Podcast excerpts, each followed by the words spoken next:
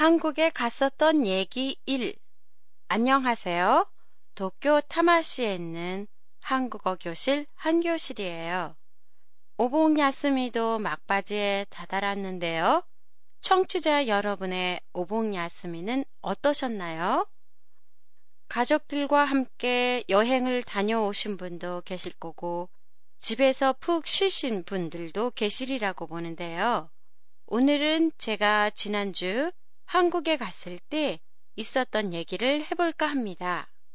한국도 올 여름은 무척 더운 편인데요. 한국의 동부 지역인 강원도 지역은 밤에도 36도로 초열대야라고 부르고 있었어요. 제가 갔던 곳은 제주도였는데요. 올 여름 내내 비는 오지 않고 햇볕만 뜨거워서 한라산 백록담의 물이 말라 있었어요. 이렇게 날이 더우니까 일찍 쇼핑을 해야겠다고 마음 먹고 개장 시간 전부터 롯데마트에 가서 기다리고 있었어요. 10시가 돼도 문이 열리지 않길래 정문으로 돌아가서 봤더니 큰 글씨로 오늘은 정기 휴무라고 써 있었어요. 일부러 택시까지 타고 왔는데 가는 날이 장날이라더니 이렇게 불만을 늘어놓으면서 집에 도착한 후 혹시나 해서 이번에는 이마트로 전화를 걸어봤어요. 이마트도 마찬가지로 정기 휴무라고 전화 안내 방송만 나오고 그러고 보니까 한국 정부가 지역의 작은 규모의 슈퍼를 보호하기 위해 대형마트를 전부 쉬게 한다는 뉴스를 어디서 들은 적이 있는 것 같았어요.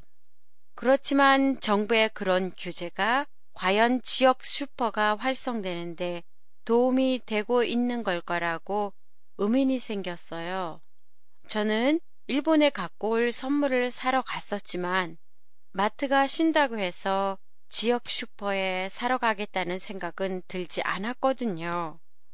또한 지역 사람들의 말을 들어보면 정기 휴무 전날에는 세일을 하기 때문에 필요한 것들은 그때 모두 사준다고 하네요. 한국에 가서 마트에서 선물을 사려고 하시는 분들은 저처럼 헛걸음하지 않으시려면 마트가 쉬는지 미리 확인해 보고 가시는 게 좋을 것 같네요. 팟캐스트에 대한 여러분의 의견이나 감상을 보내주세요. 보내주실 곳은 한교실의 홈페이지 한교실닷컴이나 트위터, 페이스북을 이용하세요. 안녕히 계세요.